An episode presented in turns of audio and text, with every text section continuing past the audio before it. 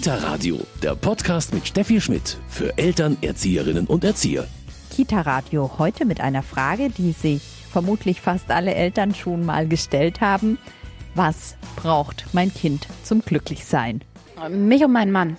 Das kann ich, glaube ich, auch einfach so stehen lassen. Unsere Kinder brauchen uns und sind damit besonders glücklich. Mein Kind braucht einfach nur Liebe von den Eltern, dass es verstanden wird, was es überhaupt möchte, was für sie wirklich wichtig ist. Sie braucht Wärme, Streicheinheiten. Das ist für sie, was sie glücklich macht. Ich persönlich lege viel Wert drauf und ich glaube, das brauchen die auch zum Glücklichsein, ähm, dass sie eben auch viel Zeit für freies Spielen haben. Mein Sohn spielt zum Beispiel unheimlich gern draußen, der braucht nur einen Stock und einen Stein und kann damit Stunden verbringen.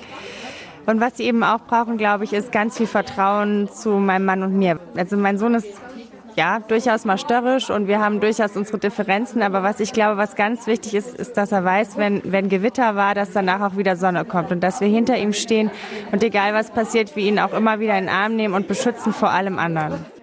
Wir wollen dieses Thema heute ein bisschen genauer beleuchten. Die Caritas Dachau gibt Elternworkshops mit dem Titel Leben im Schlaraffenland. Was braucht mein Kind zum Glücklichsein? Und das ist heute auch unser Thema im Kita-Radio. Bleiben Sie dran. Leben im Schlaraffenland. Was braucht mein Kind zum Glücklichsein? Ein Thema, das die Caritas Dachau beleuchtet. Referentinnen sind Caroline Meyer und Ines Adolfsen von der Caritas in Dachau. Erstmal Hallo. Hallo. Hallo. Thema Schuldenfalle ein Thema, da denkt man erstmal an Erwachsene oder Jugendliche. Aber Sie sagen hier, die Aufklärung, die Erziehung kann nicht früh genug beginnen. Genau, also wir sind, deswegen liegt uns das am Herzen, dass wir die Eltern da schon darauf aufmerksam machen, dass einfach der, der Grundstein wird einfach schon sehr früh gelegt und dass wir die Eltern da sensibilisieren, dass der Konsum einfach so in der Kindheit natürlich schon was ist, was sich dann durchs ganze Leben zieht. Und deswegen haben wir gesagt, wir müssen ganz früh beginnen, weil wenn dann Jugendliche, junge Erwachsene zu uns kommen und schon hohe Schulden haben, dann hat das natürlich schon alles so seine Vorgeschichte früh beginnen. Was heißt es genau bei einem Kleinkind oder Kindergartenkind? Was empfehlen Sie da? Wie geht man vor? Also in erster Linie Grenzen setzen. Das ist so, die Wünsche der Kinder sind ja grenzenlos. Das ist das, was die Eltern auch immer wieder so in den Elternabenden sagen, dass natürlich die Kinder, wenn sie einkaufen gehen, da natürlich unglaublich viele Wünsche haben. Und da ist es natürlich äh, an mir als Mutter, dass ich immer wieder da auch Grenzen setze, mit dem Kind spreche und genau immer wieder im Austausch bin. Sie haben schon gesagt, beim Einkaufen, das beginnt ja wirklich schon im Supermarkt mit den Süßigkeiten zum Beispiel, die übrigens ja in manchen anderen Ländern, von Schweden weiß ich zum Beispiel, gar nicht mehr am Kassenbereich angeboten werden dürfen. Bei uns ist es ja nach wie vor so. Also da auch sich ruhig wirklich trauen, auch Nein zu sagen, weil viele Eltern, glaube ich, knicken dann doch schnell ein. Ja, das ist ja auch extra so gemacht. Ne? Es gibt ja den Quengelmarkt. Also wir haben ja extra das Thema Werbung auch aufgenommen, weil wir gemerkt haben, so das, das ist eigentlich das, was uns alle treibt. Ne? Und die Werbung, die hat die Kinder halt entdeckt als Konsumenten. Nicht wie früher, da musste man die Eltern erstmal überzeugen von den Produkten und dann haben die Eltern das für die Kinder gekauft, sondern heutzutage dürfen die Kinder halt mitentscheiden. Und deswegen muss man da eben das Thema Werbung mal wieder sensibilisieren, weil wir da so dran gewöhnt sind und eben dieser Quengelmarkt, das ist ja der Markt, der nur dadurch entsteht, dass Eltern was kaufen, weil die Kinder quengeln. Und der ist riesig. Also da geht es um Milliarden Euro Umsatz, die die pro Jahr machen. Und da muss man mal wieder darauf aufmerksam machen, dass man als Eltern sich da auch nicht reindrängen lassen soll und auch ruhig Nein sagen darf, weil das ist auch ein Trick, der anderen zu Gewinn verhilft. Und da darf man ruhig sagen, nee, das brauchen wir nicht. Also Sie raten Eltern da auch wirklich durchzugreifen und Nein zu sagen, auch wenn das Kind tobt und das einfach mal auszuhalten. Genau. Weil das wird zweimal toben, das wird vielleicht dreimal toben, aber wenn das Nein klar ist und wenn das Kind es lernt, dann wird es auch kein Problem mehr sein. Man muss es erstmal nur aushalten, dass es tobt. Wo sind die Grenzen für Sie? Also alles verbieten ist ja natürlich auch nicht. Muss man sich selber einfach mal auch Gedanken machen, was tut meinem Kind natürlich gut, auch in dem Punkt oder ja.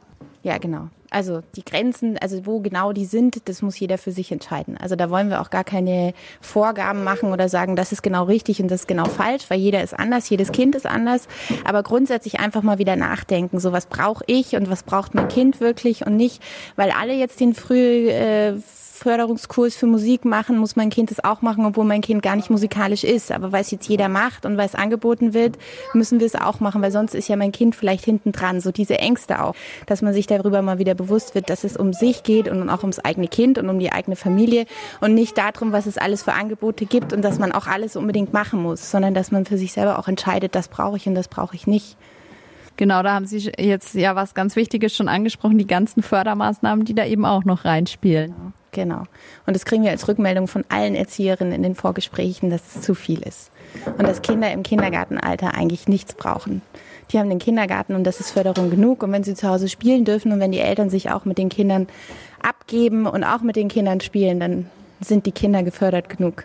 Ja, Frau Adolfsen und ich, wir sind ja auch selber Mutter, ich Mutter von zwei Kindern, Frau Adolfsen von drei Kindern, auch in der Zielgruppe. Und wir wissen natürlich, was da für ein Druck auch von der Gesellschaft auf einen liegt als Mutter. Ja, da ähm, im Kindergarten, wenn dann alles äh, die Kurse angeboten werden und dann man als Mutter dann vielleicht sagt, nein, ich finde, das brauchen wir jetzt nicht und so, dann kommen drei Mütter an und sagen, was? Und du hast dich da gar nicht angemeldet und ist doch so ein tolles Angebot und so. Und da ist man natürlich auch als Mutter immer mal wieder beschäftigt überlegt, sich da auch ähm, positionieren zu müssen. Und ist natürlich toll, wenn man dann halt einfach das dann auch kann, so mit der Ruhe dann einfach zu sagen, nee, also unsere Familie braucht das nicht. Aber jeder, jede Familie muss das für sich einfach auch schauen, wie der Konsum und wie das alles gelebt wird. Das ist in jeder Familie anders. Und das ist uns wichtig, dass da auch jede Familie auch an so einem Abend da einfach für, für sich überlegt, was ist uns wichtig und wie wollen wir das leben und wie wollen wir es unseren Kindern mitgeben. Das haben Sie sehr schön gesagt. Jede Familie ist anders, jedes Kind ist anders. Jetzt gibt's bei Ihrem Workshop auch das Thema natürlich Kleidung, Konsum, wo auch viele Eltern schon im Kleinkindalter fragen, was kann ich da meinem Kind erlauben, was nicht. Ist das auch sehr individuell einfach? Also muss ich da für mich einfach auch meine Regeln finden?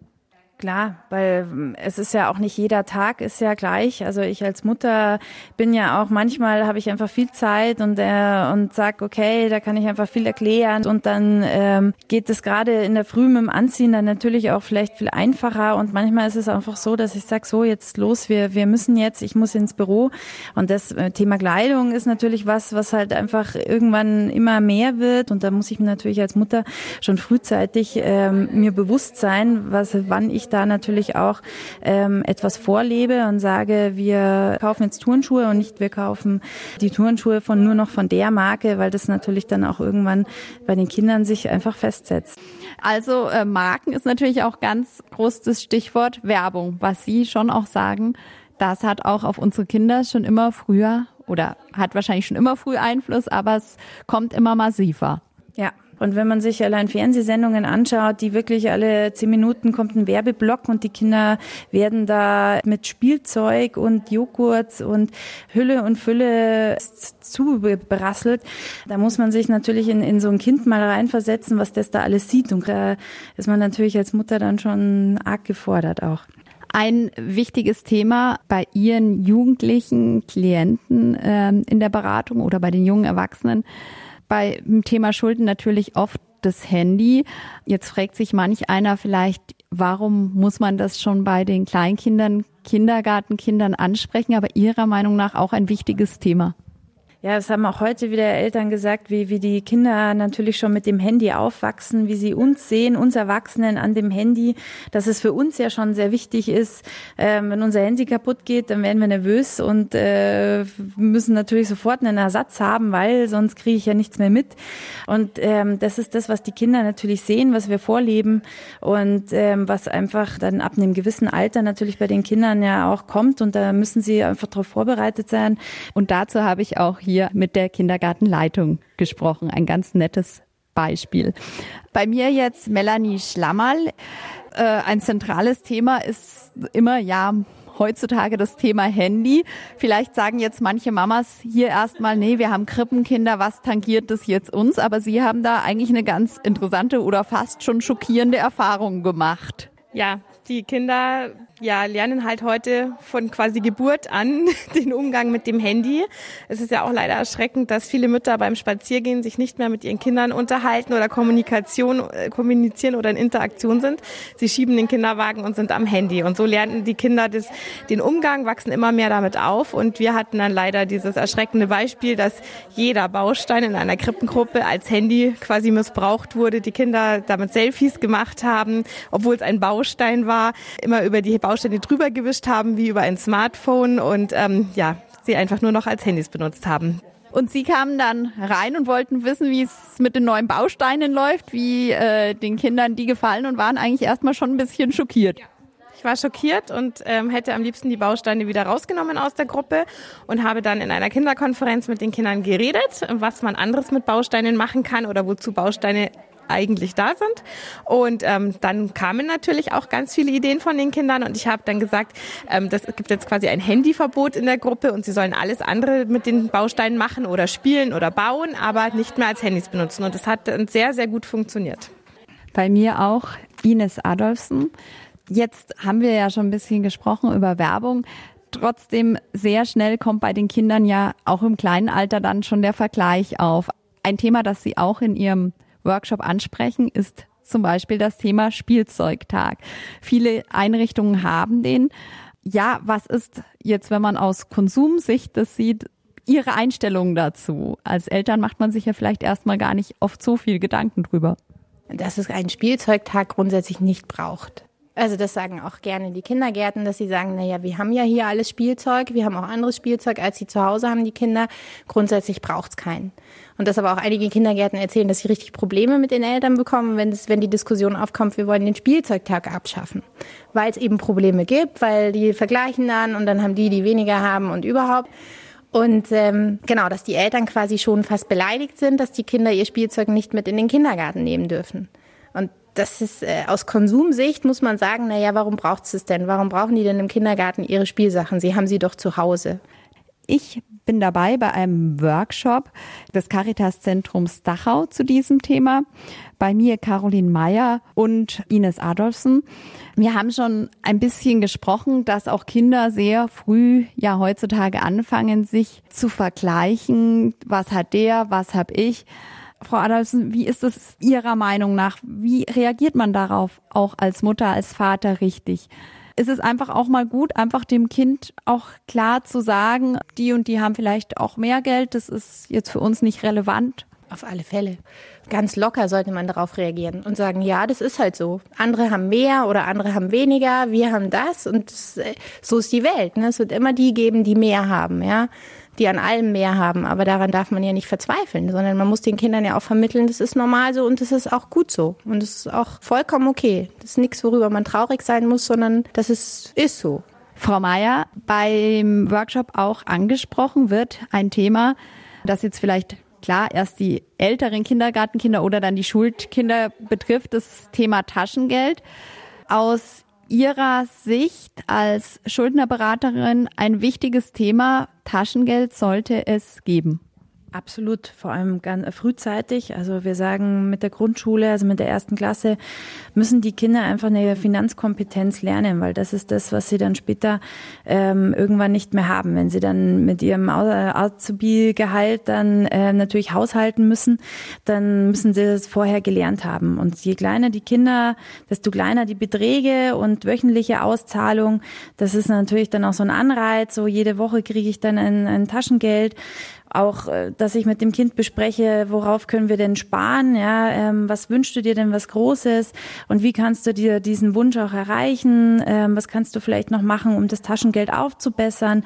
Das sind all die Dinge, die müssen Kinder sehr, sehr frühzeitig lernen, weil sonst einfach später sie mit ihrem Gehalt einfach nicht mehr auskommen. Ja. Ab welchem Alter ist es dann sinnvoll, das Taschengeld zu geben, ähm, ja, so ab sechs Jahren ungefähr, plus minus äh, ein Jahr ungefähr, aber ab sechs Jahren sollten Kinder Taschengeld bekommen. Was würden Sie sagen, Frau Meier, Frau Adolfsen, allgemein, wenn ich schon im frühen Alter meines Kindes einfach anfange, auf den Konsum zu achten, ähm, darüber zumindest nachzudenken, merken Sie da wirklich Auswirkungen im Jugendalter? Können Sie wirklich sagen, in meiner Beratungspraxis erlebe ich oft, dass Jugendliche, junge Menschen einfach vielleicht schon im frühen Alter nicht wirklich darauf vorbereitet wurden oder ja, da einiges hätte anders laufen können. Das ist ganz unterschiedlich auch ähm, natürlich, wie die Einflüsse dann auch sind und wie sie gewirkt haben. Das ist so das eine.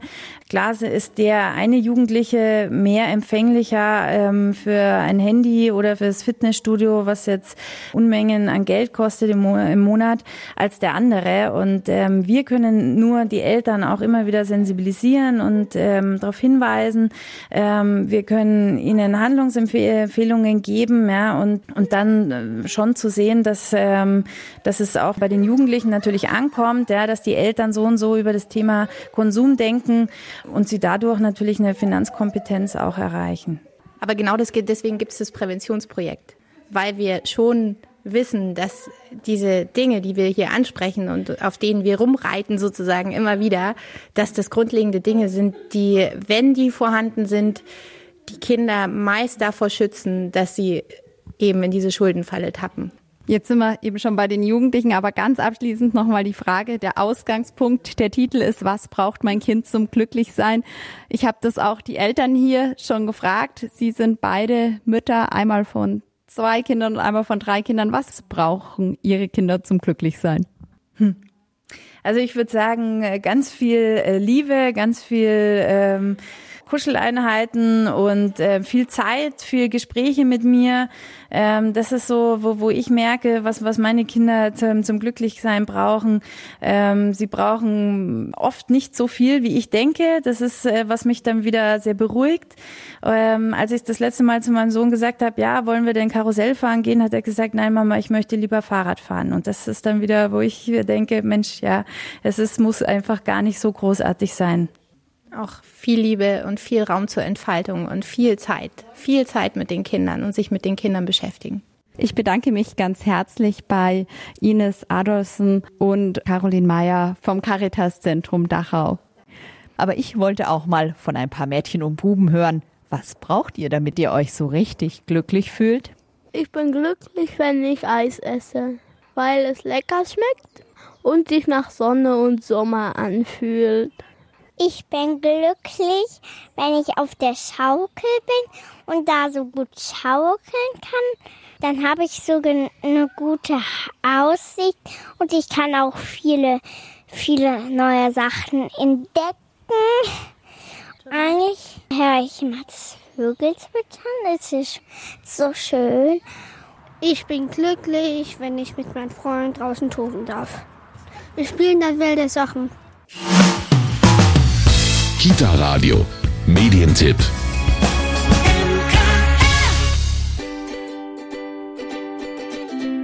Kauf mir das Kinder im Konsumdschungel. Dem Baby ist es egal, welche Marke der Body hatte und wie teuer der Kinderwagen war. Doch bereits im Kita-Alter fangen die Kinder an, bestimmte Produkte und Marken zu verlangen. Wie werden aus jungen Konsumenten bzw. aus Mädchen Konsumentinnen? Und wie führe ich mein Kind durch den Konsumdschungel? In diesem Praxisratgeber finden Eltern hilfreiche Tipps und Tricks, Kinder vor Konsumzwängen zu schützen, sie kompetent über Werbung aufzuklären und ihnen einen ersten Umgang mit Taschengeld nahezubringen. Kauf mir das. Kinder im Konsumdschungel ist beim Verlag an der Ruhr erschienen und kostet 6,99 Euro. Das war das Kita-Radio für heute. Mein Name ist Stefanie Schmidt. Bis dahin alles Gute. Kita-Radio, ein Podcast vom katholischen Medienhaus St. Michaelsbund, produziert vom Münchner Kirchenradio.